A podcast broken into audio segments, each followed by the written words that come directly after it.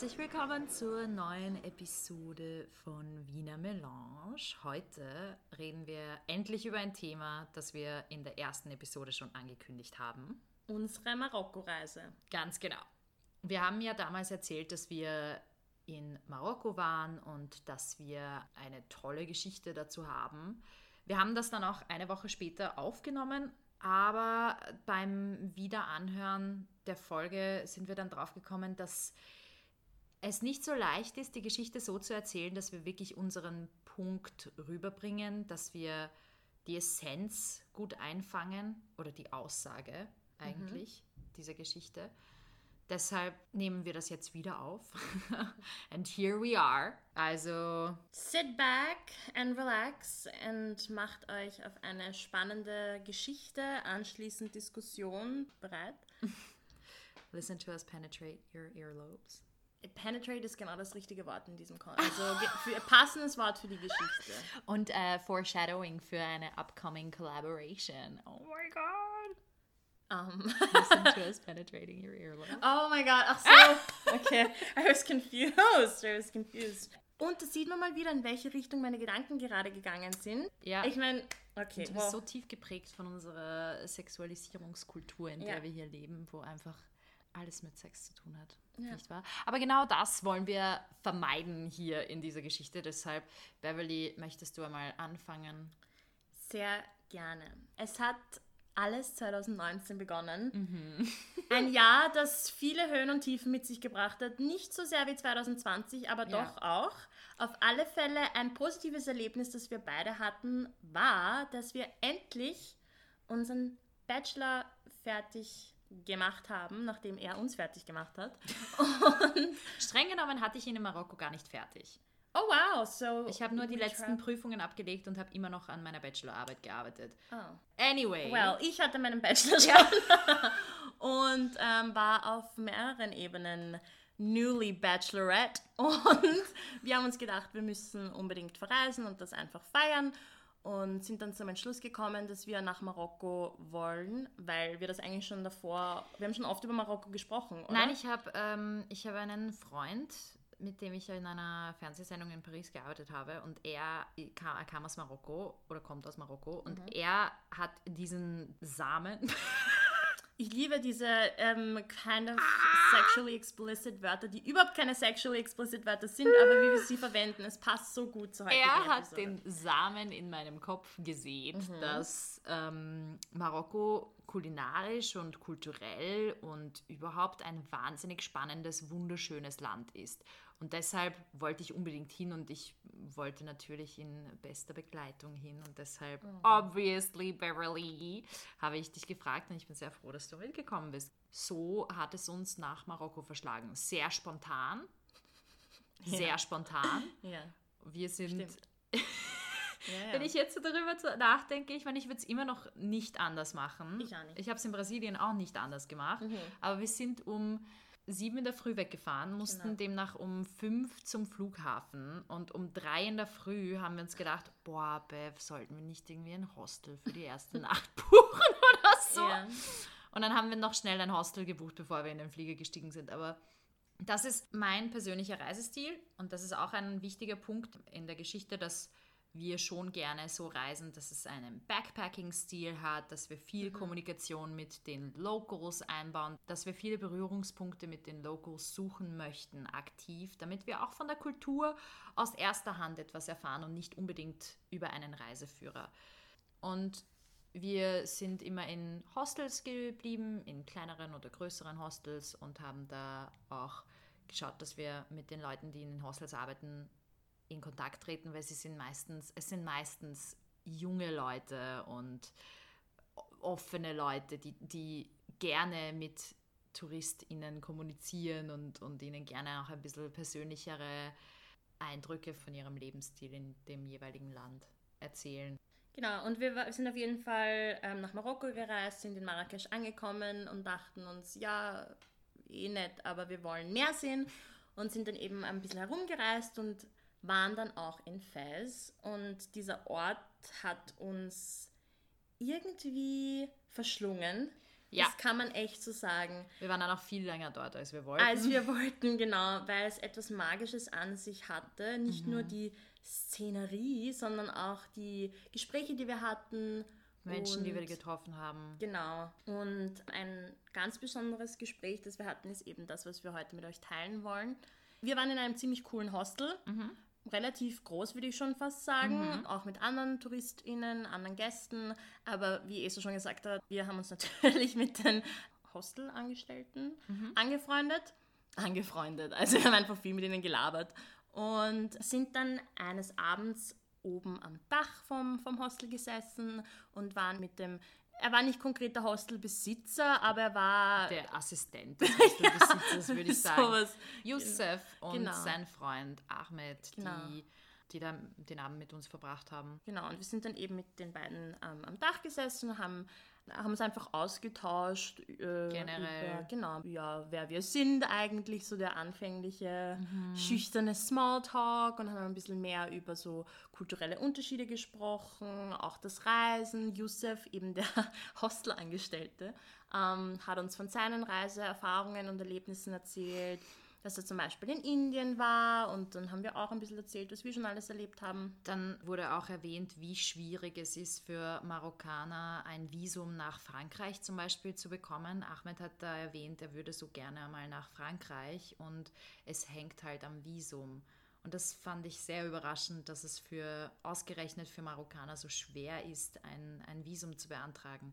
Sie haben gemeint, sie müssen beweisen, dass sie einen Job haben, ein regelmäßiges Einkommen. ein regelmäßiges, gutes im Idealfall Einkommen, weil ansonsten vermutet wird, dass sie dort bleiben wollen. Mhm. Was ich sehr, I find that a bit questionable, mhm. aber von dem her war es auch schon ein sehr, ein, eine sehr spannende Revelation für mich. Genau, und dann ging das Gespräch eben weiter und die beiden haben uns auch von ihrer, ja, nicht prinzipiell Kindheit, aber uns schon auch erzählt, wie es für sie war, in Marokko aufzuwachsen. Die beiden sind nämlich nicht aus Fez, sondern sind in einem kleineren Dörfchen aufgewachsen, kommen aus einer Berber-Community. Esther, magst du unseren ZuhörerInnen erzählen, was es bedeutet, wenn man Berberwurzeln hat? Berber ist im Endeffekt eine Sammelbezeichnung für indigene Ethnien aus Marokko, Algerien, Tunesien, Libyen und Mauretanien.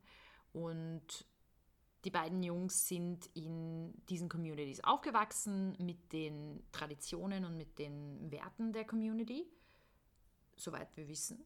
Und haben uns ein bisschen von gewissen Erfahrungen erzählt und von Dingen, die sie erlebt haben oder Dingen, die in ihrer Familie gebräuchlich sind. Einfach uns eigentlich einen kleinen Einblick in ihr Berber-Dasein gegeben. Genau, genau, genau. Und irgendwann haben wir bemerkt, dass Ahmed Youssef auf Berberisch immer irgendetwas zuflüstert und wir hatten den Eindruck, dass, da, dass er halt irgendwas bespricht, was wir nicht mhm. hören sollen. Und wir haben halt nachgefragt, was denn, worum geht es denn? Gibt es irgendwas? Und Yusuf hat gesagt, ja, Ahmed würde euch gerne etwas fragen, aber er traut sich nicht. Und er bittet mich es zu fragen. Und wir haben gesagt, ja, bitte, fragt, fragt doch einfach. Mhm. Er hat dann gefragt, gibt es bei euch Frauen, die Frauen küssen? Und das ist eine Frage natürlich, wenn man sie zum ersten Mal hört, dann denkt man, ah, okay, uh, wie ist das? Du hast das vorher so schön ausgedrückt. Das ist so, es ist irgendwie diese klassische Gateway-Frage zu, ich möchte jetzt juicy Details und ich möchte Action sehen. Und ja, und das war es eben nicht. Das war eine sehr ehrliche und neugierige Frage mit sehr viel Naivität auch. Und wir waren natürlich beide verwundert, weil wir uns dachten, ähm, ja, aber das gibt es überall. Und ich glaube, dadurch, dass eben die, das Gespräch von Anfang an sehr offen war und ein sehr positiver Austausch, hatten wir auch gar nicht das Gefühl, dass diese Frage irgendwie einen sexualisierten Unterton hat, genau. sondern dass es wirklich einfach um einen Erfahrungsaustausch geht. Und es ist ja auch okay, wenn natürlich interessiert ihn diese Frage, wenn er damit nicht viel konfrontiert wurde in seinem Leben. Und ich glaube, das ist auch vollkommen legitim, dass er das. Also ich finde, ja, es sollte nicht unbedingt so sexualisiert werden. Auf jeden Fall haben wir dann gesagt, ja, ja, das gibt es und das gibt es vermutlich auch hier. Und sie haben gemeint, ja, aber es ist, es ist es hinter verschlossenen Türen passieren solche Sachen besonders, weil es immer noch sehr generell PDA, Public Display of Affection oder Zärtlichkeiten in der Öffentlichkeit sind weniger gern gesehen. Und deshalb ist dann natürlich Zärtlichkeiten zwischen gleichgeschlechtlichen PartnerInnen noch kritischer in der Öffentlichkeit.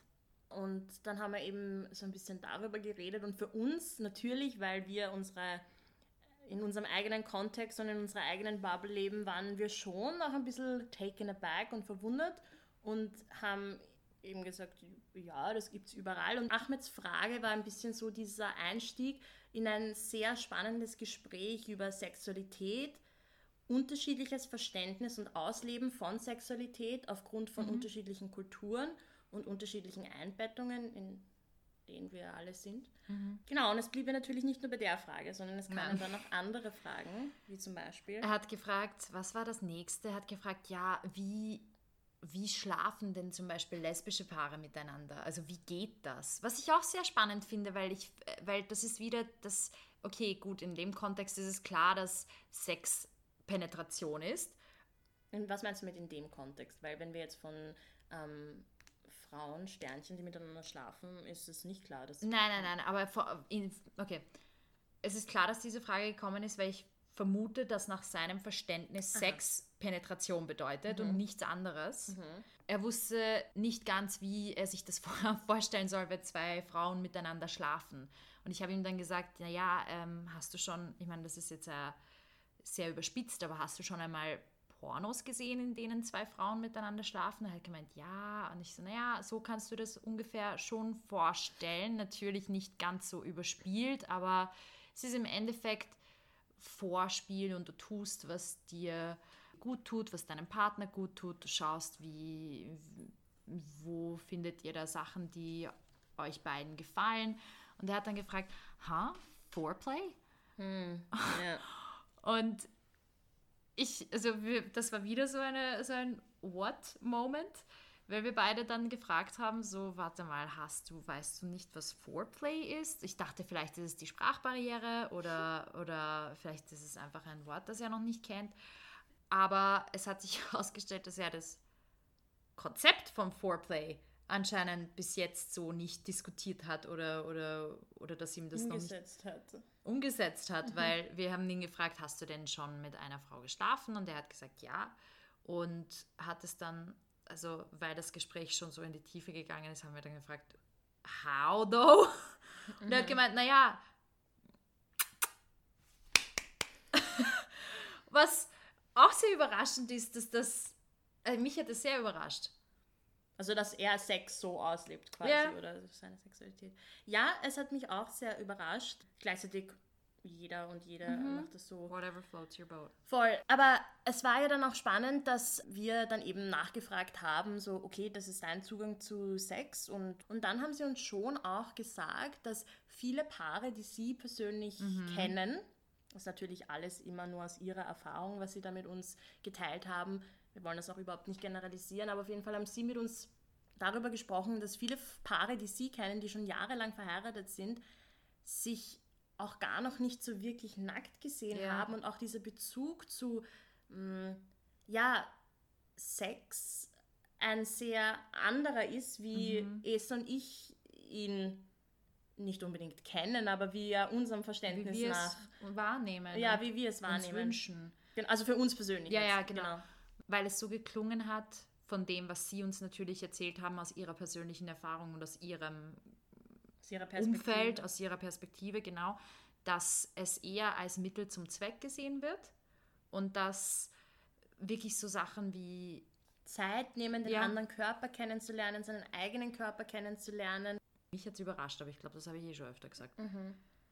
Ja, mich hat es auch überrascht, aber gleichzeitig war das wieder dieses klassische, ich liebe solche Momente eigentlich, die mir zeigen ähm, oder vor Augen halten, dass ich mich einfach trotz meiner angeblichen Wokeness und keine Ahnung was, mhm. doch eben in meiner eigenen ja. Bubble befinde. Und ich finde auch speziell das Thema Sexualität, mh, mm, ja, es ist sehr interessant, andere Zugänge zu hören mhm. und zu erfahren, wie Leute mit diesem Thema konfrontiert werden, wie Leute überhaupt von diesem Thema lernen, wenn ja. das Sinn macht. Ich habe das Gefühl, das erste Mal, dass Leute mit Sex und Sexualität konfrontiert werden, ist oft beim ersten Mal. Ja. Oder ist halt. Oder über Pornos, über Pornografie. Genau. Was ich bin nicht jemand, der ich bin überhaupt nicht gegen Pornos oder äh, habe damit kein Problem, aber ich finde, als erster und einziger Berührungspunkt mit Sex ist das nicht ideal. Ich finde, da gehört noch ein bisschen Education dazu, damit du weißt, wie du mit Pornografie umgehen sollst und in welche Schublade du das in deinem Kopf schieben sollst, weil es keine akkurate dokumentarische Repräsentation von Sex ist, natürlich. Ja. Und ja, also was für mich am spannendsten war an diesem Gespräch, ist einfach wirklich firsthand, aus erster Hand zu hören, wie diese Jungs über ihr eigenes Upbringing, über ihre eigene, über ihr eigenes Umfeld erzählt haben, dass sie haben das so erlebt. Für sie war es so, ich glaube, Yusufs Mama wurde auch sehr, sehr jung verheiratet. Mhm. Ähm, und sein Vater war zu dem Zeitpunkt schon 50, 60 und mhm. sie war 16. Älter, ja. Ich frage mich, ob da irgendwie Education passiert ist, so hey, ähm, in einer Ehe passiert halt das und Intimität ist das und darauf kannst du dich vorbereiten. Ich frage mich, ob das passiert ist oder ob, ob man das quasi alles erforscht, wenn man dann schon verheiratet ist und wenn man dann ziemlich direkt damit konfrontiert wird. Also es, es, war so, es waren so viele Facetten und so viele Aspekte in diesem Gespräch drinnen, die mir persönlich die Augen geöffnet haben und einen, einen unfassbar wertvollen Einblick in eine Welt geboten haben von zwei Menschen und ihren Erzählungen, den ich vorher einfach nicht hatte und nicht haben hätte können ohne, ohne das. Ohne diese Reise? Ohne diese Reise, ja, ohne diese Reise, ohne diesen Austausch. Ja, voll. Also ich sehe das genauso. Ich fand es zwar sehr bereichernd und oft, wenn ich an diese Geschichte denke, versuche ich herauszufinden, was passiert ist, dass wir so einen Raum schaffen konnten, wo vier Menschen, alle mit unterschiedlichen Lebensrealitäten, sich so wohl gefühlt haben, dass sie so offen mhm. über so ein stigmatisiertes Thema wie Sex und Sexualität reden konnten. Mhm.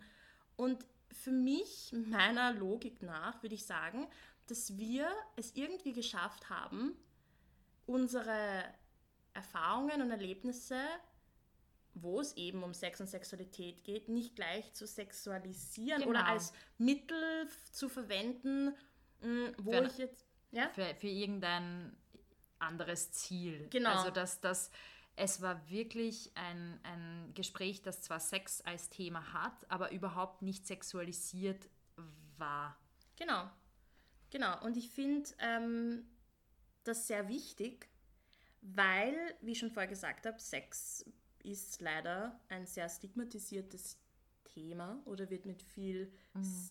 Stigma oder ist einfach mit viel Stigma und Tabu. Ja, es ist auch irgendwo auch als Tabuthema abgestempelt. Und besonders, dass Männer im Bereich von Sex überhaupt Fragen stellen, ist schon so ich habe oft das Gefühl, gegenüber von Männern ist, gibt es diese Erhalt Erwartungshaltung, dass, boah, na, du weißt ja, wie du eine Frau befriedigst und äh, wir sind alle Checker. Und dass Männer Fragen stellen, jetzt nicht unbedingt ihrer Partnerin, sondern einfach in einem, in diesem Rahmen wie jetzt, wo sie quasi zugeben, okay, ich weiß etwas nicht, da möchte ich mehr darüber wissen und diese Vulnerability, diese Verletzlichkeit zeigen, diese Frage überhaupt zu stellen. Ich finde, eine Frage zu stellen, ist auch ist sowieso schon einmal eine mutige Sache, weil du gibst zu, dass du das nicht weißt und bittest jemanden um Informationen im Endeffekt. Also ich finde, da ist ziemlich weit verbreitet, dass da erwartet wird, dass Männer vieles wissen und keine Fragen stellen. Prinzipiell bin ich da ganz bei dir. Auf der anderen Seite finde ich schon, dass das Wichtige ist, dass man davor überhaupt einen Raum schaffen kann, in dem man so offen drüber reden kann. Ja, sicher. Weil ich sage dir ganz ehrlich, diese Frage, natürlich auch aufgrund meiner Erwartungshaltung, hätte ich nicht jedem so beantwortet, wie Welche wir Frage? Die Frage zum Beispiel, wie lebt ihr eure Sexualität aus? Was ist Vorspiel? So die Frage prinzipiell hätte ich sicher nicht jedem und jeder jedem so beantwortet wie wir. Und natürlich, sie haben sich auch verletzlich gezeigt, aber ich finde, zu einem gewissen Grad haben wir uns ja auch irgendwie verletzlich mhm. gezeigt und einfach auch ausgetauscht. Sicher. Und ich finde, eine Frage ist ja nicht gleich eine Frage. Mhm. Weißt du, wie ich mhm, meine? Mhm. Und ich denke mir, wir haben es eben irgendwie geschafft, dass es für alle vier passt. Aber es hat doch sehr viel mit, hm, ich wollte sagen, Feingefühl zu tun oder einfach, ich weiß es nicht. Ich, ich, ich glaube, auf einen gewissen Teil dieser Voraussetzung kannst du, hast du jetzt keinen aktiven Einfluss. Das ist Sympathie, das ist, ist da eine Vertrauensbasis da, auch wenn ihr euch erst seit kurzem kennt. Mhm. So ist, du kannst ja aus deinem Gesprächspartner oder deiner Gesprächspartnerin herauslesen, ein bisschen wie der oder die jetzt eingestellt ist zu diesem Gespräch. Und ich finde, das hat schon einmal gepasst. Ja, das war jetzt ein super Erlebnis und eine super Erfahrung und die Rahmenbedingungen haben gepasst, aber ich habe nicht das Gefühl, dass ich jetzt immer, wenn ich mit so einer Frage konfrontiert werde mm -mm. oder einer anderen, dass ich antworten muss. Nein. Und das muss ich Nein, auch nicht. Ich finde, ich find, das war voll schön, dass sich das so ergeben hat und dass es gepasst hat. Aber ja, man muss halt auch irgendwie in sich selber reinhören und schauen, ob man sich selbst auch wohlfühlt, diese Box quasi zu öffnen. Also jetzt ja. die Redebox oder auch die andere Box, je nachdem. Aber ähm, ja. genau, also irgendwie die Pointe der Geschichte ist ja, dass es für uns spannend war, so ein offenes Gespräch zu führen mhm. über Sex, das eben nicht automatisch sexualisiert wurde. Ja, es ist das eine, wenn wir sagen, oh, wir haben diese Geschichte nicht sexualisiert, wir wurden nicht sexualisiert. Mhm. Aber es ist auch gut, wenn man Ressourcen teilt, was wir ja auch anfangs immer betont haben, dass das ein Anliegen ist von uns, mit uns und mit euch. Auf jeden Fall habe ich ganz zufälligerweise vor ein paar Tagen auf Instagram einen super spannenden Post gesehen, wo es um diese Gegenüberstellung von being sexual versus being sexualized, also sexuell versus sexualisiert ging. Mhm. Und da habe ich sofort an unsere Episode, an unsere Geschichte denken müssen, weil ich mir dachte, ah ja, das ist irgendwie schwierig, dass wir da auch die Geschichte eben so erzählen können, dass sie nicht automatisch als etwas Negatives betrachtet wird, mhm. sondern einfach als eine Geschichte über Sex. Mhm. Wow. Auf jeden Fall habe ich diesen Post von einer arabischen Gender Researcherin gefunden, die heißt Farida D. Äh, das war der volle Name, den ich so gefunden habe. Ich weiß nicht, wie sie im Familiennamen heißt. Auf jeden Fall hat sie eine Buchreihe veröffentlicht, die heißt The List of Shit That Made Me a Feminist. Ich habe das selbst leider nicht gelesen, oh. aber ich oh. muss sagen, es interessiert. Also der Titel alleine war schon ja. sehr intriguing. und hat eben auf Instagram einen kleinen Überblick in die Thematik Being Sexual versus Being Sexualized gegeben. Und sie hat das mega spannend erklärt. Ich paraphrasiere das jetzt, also der, der Originalpost ist auf Englisch.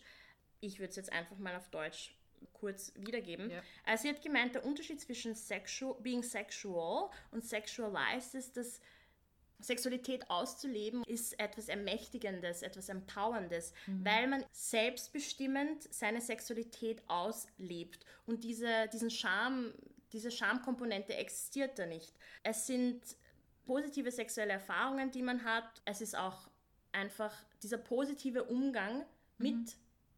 Seiner eigenen Sexualität ja. mit Sexualität. Ja, einfach selbstbestimmend, sich aktiv, mit diesem, selbstbestimmend gell? aktiv sich mit diesem Thema auseinanderzusetzen.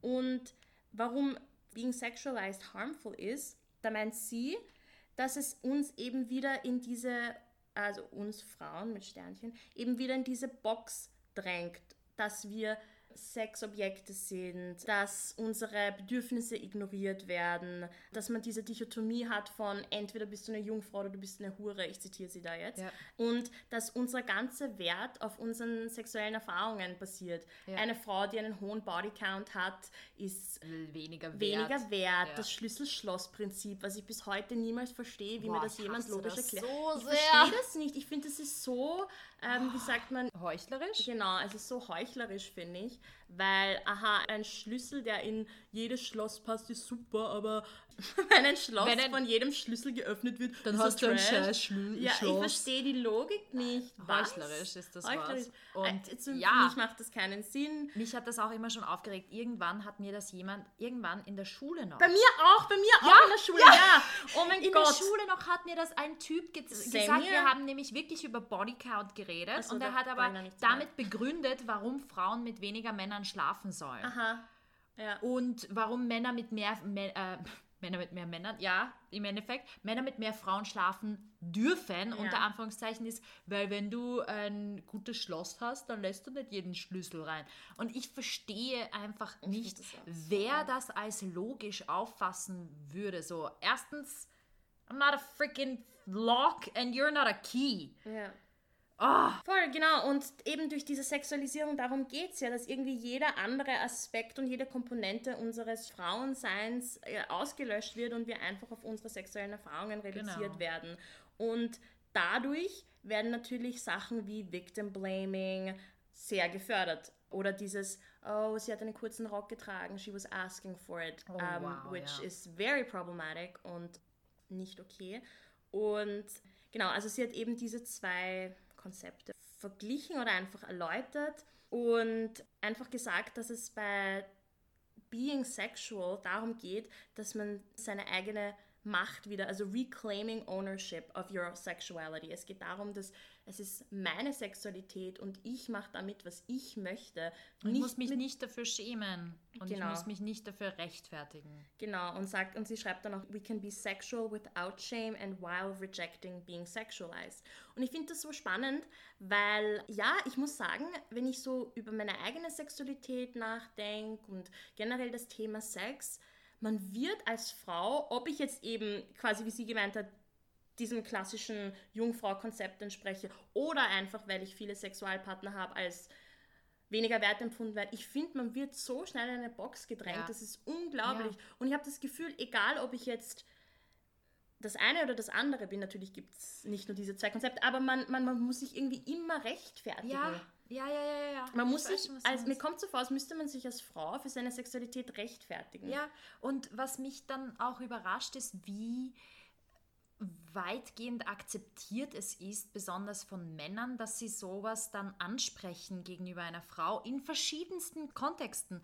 In der Schule, am Arbeitsplatz, dass das einfach etwas ist, worauf man eine Frau so ansprechen darf. Ja.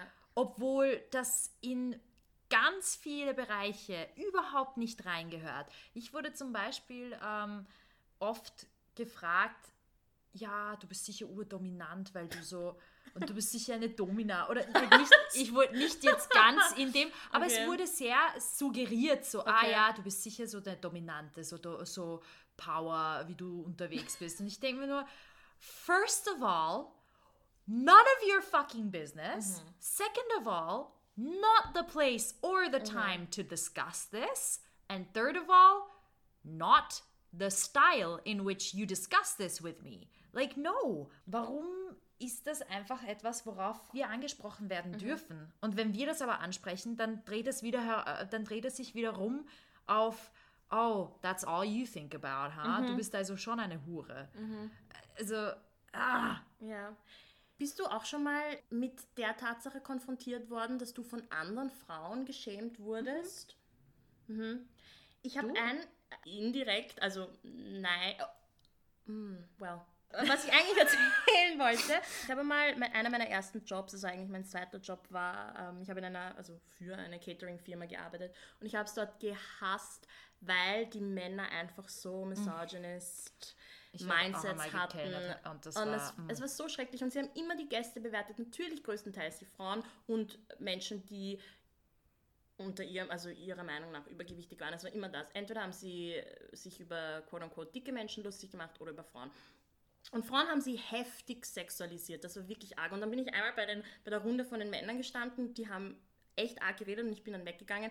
Ja, ich weiß, ich bin noch immer ein bisschen böse auf mich, dass ich nichts gesagt habe, aber ich kann das für mich so rechtfertigen, dass ich mir dachte, okay, ich bin in der Arbeit und I do just want to get some money and then go home. Mhm. Ja, kann man jetzt drüber. Ähm, ich finde, das ist auch dein gutes Recht, weil, wie wir in der ersten Stream of Consciousness Episode mhm auf Spotify und Podbean available now and anytime you like, ähm, besprochen haben, es ist nicht immer der richtige Zeitpunkt, um Mhm. so etwas anzusprechen. Und wenn du gerade kellnerst und arbeitest Mhm. und es ist stressig, dann ist es nicht der richtige Zeitpunkt, um so eine Diskussion zu öffnen. Okay, danke. Also, dann- don't worry about ja, it. ja. Auf alle Fälle ähm, haben die dann äh, darüber geredet und ich war einfach so, I just can't. Ich bin dann gegangen und es war sehr spannend. Bei uns in der Catering-Firma war schon dieses klassische Mädels sind da, Burschen sind da aus irgendwelchen Gründen. Ähm, und dann bin ich zu den Mädels rübergegangen und ich sagte, binnen fünf Minuten haben die genau dasselbe Ja. gemacht. Und ich war so, ich habe mich so unwohl gefühlt und ich war auch irgendwie traurig, weil ich mir Ja. gedacht habe, äh, warum? Und ich, ich erkläre es mir damit, dass ich, ich glaube, es hat sich diese Kultur irgendwie schon entwickelt und also in dieser Firma, dass beide das Gefühl hatten, dass sie so über Leute reden müssen und so normal, sie haben das so normalisiert, wie wenn ich dich frage, wir arbeiten in derselben Firma und so, hey, geht's dir gut? Ja, heute war ein anstrengender Tag oder sowas. Genau so waren diese Ges- so easy peasy. Was haben sie denn zum Beispiel gesagt? Ähm, ja, einfach Frauen kritisiert, die ist sicher eine, eh auch dieses Ähnliche von, die ist sicher eine, die das so macht, die ist sicher eine, Mhm, sehr schrecklich. Und ja, also genau, also das war quasi indirekt. Aber ich habe schon auch zwei Freundinnen gehabt im, im Laufe meines Lebens, die so klassische Slut-Shamerinnen waren, wo ich das auch nicht verstanden habe und mich dann auch, also ich musste da auch die Freundschaft beenden, weil ich deren Reasoning nicht verstanden habe, weil für sie halt echt dieses No man means holy, more than one man means whore. Und ich komme mit diesem Konzept, ich persönlich komme mit diesem Konzept überhaupt nicht klar, weil ich davon überzeugt bin, und das ist meine, ja, das ist meine Meinung, dass solange etwas mit Consent passiert und Menschen alt genug sind, um eben Consent, also um, Konsent zu geben, ja. um dieser Liebschaft, um in diese Liebschaft einzugehen, dann why do I care where and how you stick your, you know, where you want to and the other person wants it to be and like warum? Ich werde das nie verstehen. Auch diese selbstgefällige Einstellung, dass ich ja, nee. Ich weiß, was, was du machen solltest, damit du als respektable Frau giltst. Oder Mann. Ja. Ich finde, das war auch das Spannende bei unserer Marokko, bei unserem Marokko-Austausch, weil das Gespräch nicht in die Richtung ging von, wie wir das machen, also wir zwei ist richtig und wie die, die zwei Burschen das machen, ist falsch. Überhaupt nicht, sondern es war einfach so dieses, reden wir mal ohne Scham über Ja. Sex und Sexualität und, Und wie wir gewisse Themen sehen und wahrnehmen. umgekehrt. Ja. Und was ich auch sehr geschätzt habe, ist, wenn, wenn jemand aus einem Kontext kommt, in dem eben Sexualität doch ganz anders gesehen wird als bei mir persönlich jetzt und vielleicht ein bisschen unter Anführungszeichen strenger, finde ich echt Hut ab vor dem Burschen, dass sie so offen auch mit uns waren, Ja. dass sie unsere Eindrücke so auf sich wirken lassen haben und so aufgenommen haben, ohne Eben ohne uns zu sexualisieren. uns zu ver verurteilen oder uns zu sexualisieren, Ja. ganz genau. ja. Genau. Ich glaube, das ist der Punkt von dieser Geschichte und dass, dass so ein Austausch so möglich ist und gefördert werden sollte und das so wertvoll ist. Und ich bin so froh, dass wir dieses Gespräch hatten, weil, ja. Ich auch. Ich denke mir dann oft, über das Thema Sex zu sprechen, sollte viel mehr gefördert werden. Aber es ist halt auch so spannend, wie der Zugang zu Sex ist. Das habe ich eh vorher gesagt mit, ich glaube halt, dass die erste sexuelle Erfahrung auch oft das erste Mal ist, dass man sich so wirklich mit Sex, seiner eigenen Sexualität ähm, auseinandersetzt oder auch so schnell als junger Mensch sich durch diese sexu erste sexuelle Erfahrung in seiner eigenen Sexualität so beeinflussen lässt und prägen Ja. lässt. Und ich weiß nicht warum, aber ich folge seit ähm, eigentlich eh schon mehreren Monaten, vielleicht auch Jahren, einer super spannenden. Es ist, also sie haben einen Account, aber es ist eigentlich, äh, sie haben auch einen Blog und voll viele andere Sachen. Ähm, der Account selbst heißt Sex Positive Families und es geht darum, Familien zu unterstützen, wie sie, und sie schreiben selber, sexually healthy children erziehen. Oha. Kinder, die einen gesunden Umgang mit Sexualität haben. Wow. Und ich finde das so faszinierend, vor allem, wenn man Kinder und Sexualität in Verbindung setzt, ist es automatisch wieder auf so einer problematischen Ebene gesehen. Und dieser Account oder diese Plattform schafft es, mit positiven Beispielen, mit Ressourcen einfach einen positiven Zugang zu fördern. Und es ist voll spannend, weil ich habe mich dann eben mit denen auseinandergesetzt und die bieten Workshops an, Webinars, Webinare. Sie haben Reading Lists, wo es einfach darum geht, dass Kinder, also ist, ich würde sagen, es ist sowohl für Eltern als auch, also es ist für Familien, genau, mhm. dass Kinder einfach ein, positiv, ein, ein positives Körperbewusstsein haben, ja. dass sie auf sich selber hören, verstehen, welche Grenzen verspüre ich überhaupt, was ja. möchte ich, was möchte ich nicht. Ja. Sicherheit, wow. all das. Ich, ich finde das sehr spannend und die haben eben auch ein paar interessante Posts, die ich gerne mit dir teilen würde, weil ich da sofort an uns denken musste. Und zwar haben sie, ich weiß jetzt nicht wann das war, aber einer ihrer Posts äh, ist so bezeichnend, weil wir uns da auch wiederfinden können. Mhm. Und zwar geht es darum, Begriffe zu normalisieren, mhm. wie zum Beispiel Arsch, Popo mhm. oder Vagina. Auf jeden Fall haben sie da so geschrieben, how many can you say without laughing, lowering your voice? Und da stehen so Wörter wie Arm, Ear, Vulva, Testicle, Elbow, Penis, Nipple, Breast. ja. Und ich finde, ich habe das durchgelesen und dachte mir so, ich wow. bin 24 Jahre alt und ich, I'm not gonna lie, ich musste giggeln, als ich Anus gelesen habe. Ich musste wirklich ein bisschen lachen. Weiß, und es ist einfach, ja, und dann schreiben sie unten noch dazu, practice until there's no taboo or shame. Und es wow. stimmt doch einfach, oder? Ja, Es voll. stimmt doch einfach. Uff, dude, mein... Oder? Es ist so. so uff, uff. Ich finde, ich hoffe, ihr da, die zuhört, bitte macht dieses Experiment auch. Äh, den Instagram-Account verlinken wir dann in ja. unserem Post zu dieser Episode. Ja nur ganz kurz zum Account selber. Ähm, den gibt es seit 2017.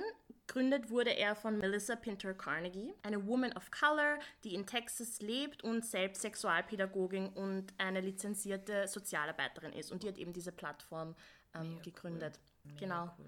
Etwas, was ich auch äh, super fand, sie hat zum Beispiel so, oder die Plattform selber, haben auch Sachen gepostet, wie zum Beispiel How the adults in a child's world talk about people who menstruate will influence a child's reaction to periods. Da habe ich mir auch so gedacht, ja, das stimmt. Mhm. So wie ist dein Zugang zu deinem eigenen Körper, was mit deinem mhm. Körper passiert, aber vielleicht auch was einem anderen Menschen passiert. Über die Periode sollten nicht nur Mädels reden. Nein, überhaupt Frauen. nicht. Dass Oder Menschen, die menstruieren, reden, yeah. sondern das, I mean, mhm, mhm it's an important mhm. part of life ja, also ich, ich, ich finde das auf jeden Fall sehr spannend. Es geht auch sehr viel um Consent, was dir von zu Hause mitgegeben wird, wie dein Bezug ist. Und ich finde, es ist so wichtig, auch mit Kindern darüber zu reden und sie zu bestärken, weil es ist doch ein Fakt, dass Wissen bestärkt. Und ich ja. finde sehr wohl, dass auch Sexualwissen bestärkt. Ja, absolut. Ich finde, das ist so, das ist in deiner Kindheit schon wichtig, weil ich meine, ich erinnere mich an Szenen aus der Kindheit, wo man sich denkt, oh mein Gott, was ist das, was hast du zwischen den Beinen? Mhm. Und dann ist aber immer so eine Scham äh, attached, dass du dann nicht fragen traust oder dass es irgendwie verboten ist oder so. Und das ist so schade weil das wird in späterer Folge ein großer bedeutsamer Teil deines Lebens und du wirst da oft einfach reingepusht, ohne, mhm. ohne irgendeine Vorbereitung darauf, was da wirklich passiert und mit welchen Sachen du konfrontiert bist. Die meisten Sachen musst du dir selber irgendwie recherchieren. Woher nimmst du dann deine Quellen? Eben. Und ich finde das auch so tragisch und schade, wenn Eltern mit ihren Kindern nicht gar nicht darüber reden. Ja, ich auch. Ich finde das auch so schade und ich finde auch, dass es ist vielleicht auch wieder so ein kleines äh, Selbstexperiment, aber ich finde als Kind, die Grenzen von Kindern werden sehr, sehr, sehr oft und vielleicht für die Person, die die Grenzen überschreitet, sehr unterschwellig, aber sie werden durchaus überschritten. Dieses wie man mit Kindern umgeht, dieser mhm. ständige Körperkontakt mit Kindern, auch wenn sie sagen, du nein, ich mag nicht, ah, der ja. ist grantig gerade, der ist gerade in einer Trotzphase. Nein, vielleicht möchte das Kind einfach nicht von dir berührt werden. Und ich glaube, wenn dir das als Kind irgendwie so vermittelt wird, meine eigenen Familienmitglieder überschreiten Grenzen, oder dann kann es ja irgendwo, weißt du? Da kann es ja eh jeder dann machen, ist es, ja. Ja, ja, ja. Ja.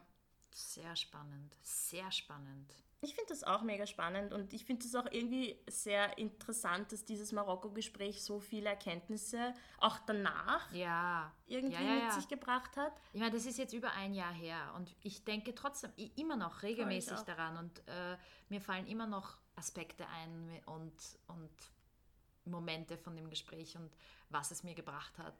Also ja, auf jeden Fall. Ja. Wow, wow, wow. Ja. Wieder mega viel Spannendes dabei. Finde ich auch. Gibt es noch etwas, was du dazu sagen Ich überlege gerade.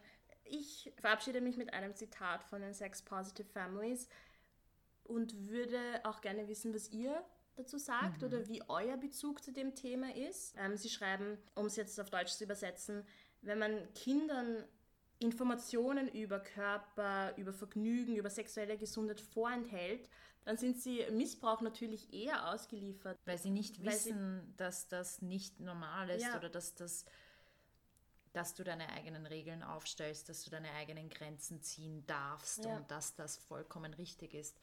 Ich glaube auch oft wird gesagt, na komm, gib dem Onkel ein Bussi. Genau das, das, was soll das? Nein, nein, nein, nein, nein, nein, das ist so, ich weiß nicht, warum das so weit verbreitet ist. Ich.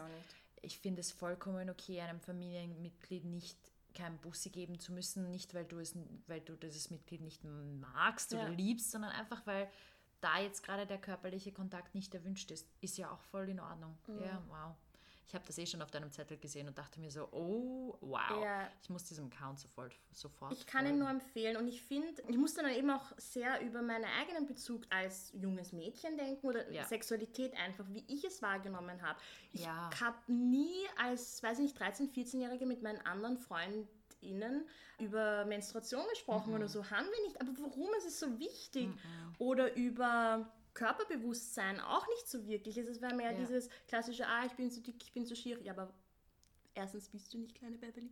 Um, und zweitens, woher kommt denn das überhaupt? Also ja. ja, ich, also ich kann diesen Account nur empfehlen und bin, also er, er bringt einem echt zum Nachdenken ich glaube, und, und ich, ich muss sagen, also für mich hat, dieser, hat, der, hat der Account es geschafft, dass für mich persönlich Sexualität und weiteres kein Tabuthema mehr ist. Und ich finde, dass es sehr wohl entstigmatisiert. Die Frage ist halt, wenn ihr reinschaut, was bewirkt in euch oder generell ja. das Thema? Was, ich wäre sehr gespannt. Für? Ich auch. Das zu ich hören. Auch. Ja, auf jeden Fall. Wir haben ja auch eine Facebook-Seite. Ja, wir haben äh, unsere Facebook-Seite gelauncht und möchten auch Diskussionen da encouragen, weil wir glauben, es ist vielleicht ein, bessere, ein besserer Ort als Instagram, um sich aktiv über Sachen auszutauschen. Also bitte, bitte, bitte, wenn ihr Feedback oder eine Meinung habt oder ähm, irgendetwas mit uns teilen wollt, tut das. Wir hören und lesen alles sehr, sehr gerne. Und ähm, ja. Genau, teilt doch gerne Ressourcen mit uns. Mhm. Ich finde das auch immer sehr spannend. Ja, absolut. Danke fürs Zuhören. Stay healthy, stay sexually healthy. Mhm. Stay safe. Stay safe. Stay sexually safe. Mhm. Praktiziere nur das, was du praktizieren möchtest. Fühl dich nicht gezwungen, irgendwas zu tun. Weder an dir selbst noch an anderen. Um, genau. And live your life. Just stay safe. Sorry. Stundenlang Wir hören uns beim nächsten Mal bei der Wiener Melange. Tschüss. Tschüss. Wir haben immer noch kein Sign-off. Wir müssen uns endlich etwas überlegen.